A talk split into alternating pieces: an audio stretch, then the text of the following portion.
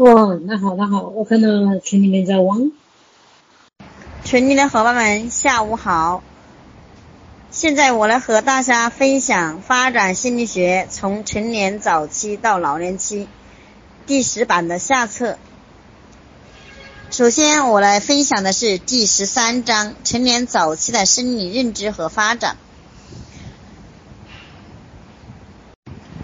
这里有一段法国女作家安妮丝·林在二十八至三十一岁之间写的日记。她说这样一句话：“如果幸福就是没有狂热，那么我将永远不知道幸福是什么滋味，因为我痴迷于知识、经验和创造。”焦点人物是亚瑟·阿胜，网球冠军。网球冠军亚瑟亚奇阿胜是史上最受尊敬的运动员之一，身材消瘦，书生气，戴着眼镜，以其在赛场内外的安静庄重而闻名。他不会大声与人争辩或乱发脾气。他不会大声与人争辩或乱发脾气，也不会轻视对手。阿胜是第一个在温布尔登锦标赛、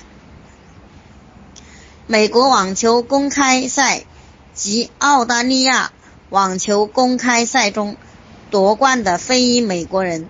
他在弗尼亚，他在弗吉尼亚的里头长大。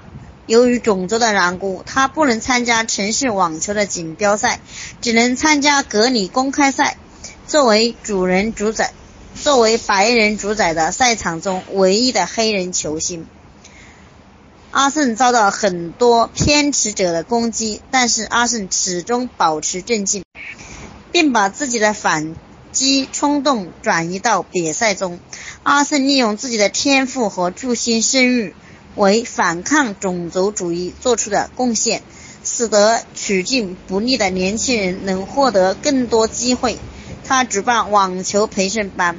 并建立了内城青年网球项目。在两度被南非公开赛拒之门外后，阿胜最终在1973年准获参加比赛，并参加了此后两年的比赛。尽管在南非的种族隔离制度非常严格，非常严格，阿胜却坚持在自己比赛的时实行非隔离座位。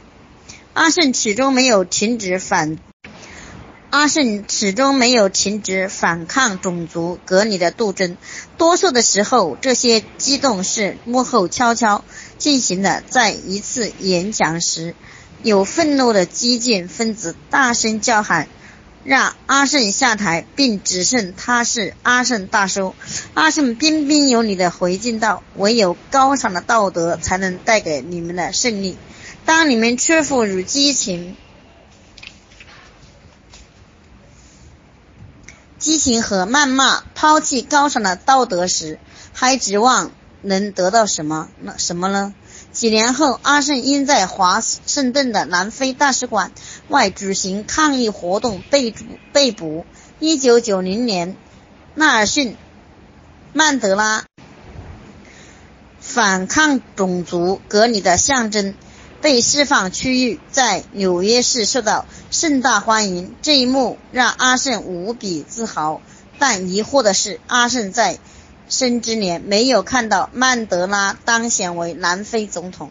一九七九年，时年时年三十六岁，事业正处于巅峰的阿胜患上了心脏病，并接受了心脏搭桥手术，被迫退出赛场。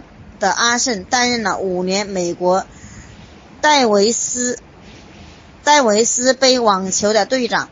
一九八五年，在刚刚度过成年早期时，阿胜被选入网球名人堂。一九八八年下的一个早晨，一九八八年下的一个早晨，阿胜醒阿胜醒来，发现右右胳膊不能动了。医生告诉他。有两个选择：立即进行脑部手术，或者再等等看，阿胜选择了前者。通过日线的血液检查，发现阿信感染了艾滋病，这可能是五年前进行心脏手术输血传染的。阿胜没有恐慌，也没有放弃，他根据当时最好的医疗知识，尽全力积疾病做斗争。同时，他选择了对此事保密，一方面为了保护家庭隐私，另一方面也犹如他坚持我没有病。他打高尔夫，做回做巡回演讲，为了华盛顿邮报写专栏。他他 NPO 和 IBC 体育节目做电视评论，还演习了长达三卷的非美国运动员史。一九九二年，由于杂志打算公开阿胜的秘密，所以阿胜召开新闻发布会，发布自己刷。患有艾滋病。此后，他不知疲惫地领导了艾滋病研究运动，并创立了基金会，还发起了一项五百万美金的筹募基金活动。一九九三年，阿胜因艾滋病发肺炎出世，时年四十九岁。去世不久，阿胜还用自己的一贯口吻概括了自己的一生。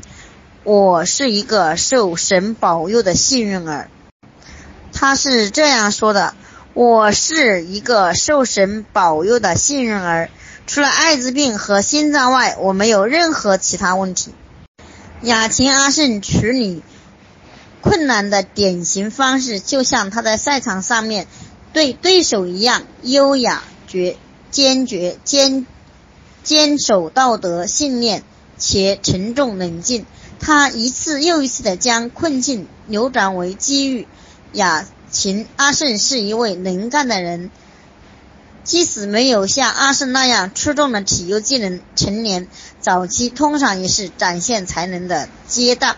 多数人在一次，多数人在这一年阶段开始组建和经营家庭，并在选定工作中努力证明自己。他们每天不断检查和扩展自己的身体能力和认知能力。他们面对，他们面对现实世界，他们面对，他们面对现实世界，寻找方式解决日常生活中遇到的问题。他们所做的决定会影响自己的健康、职业以及他们想成为的人。本章我们将介绍成年早期处于人生巅峰的生理功能，以及一些能够影响成年早期以及以后健康的因素。我们将成为早期最重要的认知方面及教育如何促进认知发展进行讨论。我们还考察了文化和性别对道德发展的影响。最后，我们讨论这一阶段最重要的任务之一——进入职场。学习完本章后，你应该可以回答学习学习指路标中的所有问题。为了检查你对本章学习指路标的掌握程度，请复习章章节尾部的小节学习检查站，会贯穿这个整章节并不时出现，以便检查你对所学的知识理解程度。它这个是第一个，成人意味着什么？哪些因素影响进入成年的时间？一般人来说，成年早期的生理状况如何？哪些因素影响个体的健康和幸福？成年早期有哪些性问题和生殖问题？成年人思维和智力有哪些独特性？道德推理是如何发展的？处于成年初期的个体如何完成进入大学和步入职场的过渡？处于成人初期。显示的个体如何完成进入大学和步入职场的过渡，这些经历会对人认知发展产生怎样的影响？如何帮助青年人度过职场？学习指路标：一、成人意味着什么？哪些因素会影响进入成年期的时间？这里还有一个，还有一个是你是否比较一下成人的各种定义的不同含义？解释在美国和其他一些工业化国家中，个体进入成年期的过程发生了怎样的变化？成人初期是什么意思？还有一个我是我秀，你认为进入成年期最恰当的标准是什么？你认为标准是？你认为这些标准是否会受个体所处文化的影响？成人抽选期，一个人什么时候就算是成年人呢？在当代美国社会有很多衡量标准，我们在第十一章中已经讨论过。个体在青春期达到性成熟，而被皮亚杰定义为抽象思维能力的认知成熟，则要更晚一些。法律上也有一些关于成年的界定。我十七岁可以参军，十八岁可以参加投票，而且在美国大多数州，十八岁就可以不必经过父母同意而结婚。十八到二十一可以签订具有。法律约束的合同，从社会学的角度来界定，当个体能够自立或有一份工作，已婚或建立了有意义的浪漫关系，已婚或建立了有意义的浪漫关系或建立家庭后，人们往往就认人们往往就会认为个体该个体已经成年了。心理成熟取决于某些任务的完成，如获得同一性、从父母的家中独立出来、形成自己的价值观、建立亲密关系等。在心理学家建立成年期的开始，应该用一些内在的指标来标记，如自主感、自控能力和个人责任感等，而不应用外在标准来衡量。成年更多是一种心理状态，而不是一些离散的事件。准此而论，不论生理年龄多大，一些人终身都没有成年。准此而论，不论生理年龄多大，一些人终身都没有成年。在现代工业化国家中，个体进入成年后，比以前需要更长的时间。经历的道路也更加复杂。二十世纪中期以前，男性高中毕业后就能够很快找到一份稳定的工作，然后结婚生子；而女性步入成年最主要的途径就是结婚。一旦找到合适的伴侣，就意味着成年了。二十世纪五十年代以后，科技革命使得高等教育或专业培训变得必不可少。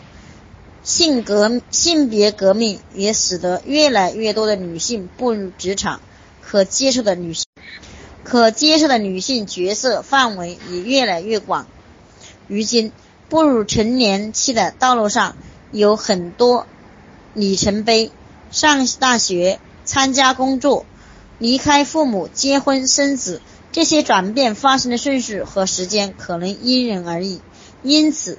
一些发展科学家认为，从十九岁到二十八九岁是生命旅程中唯独的阶段——成人抽显期。此时，你也不再是青少年，却又没有完成成年。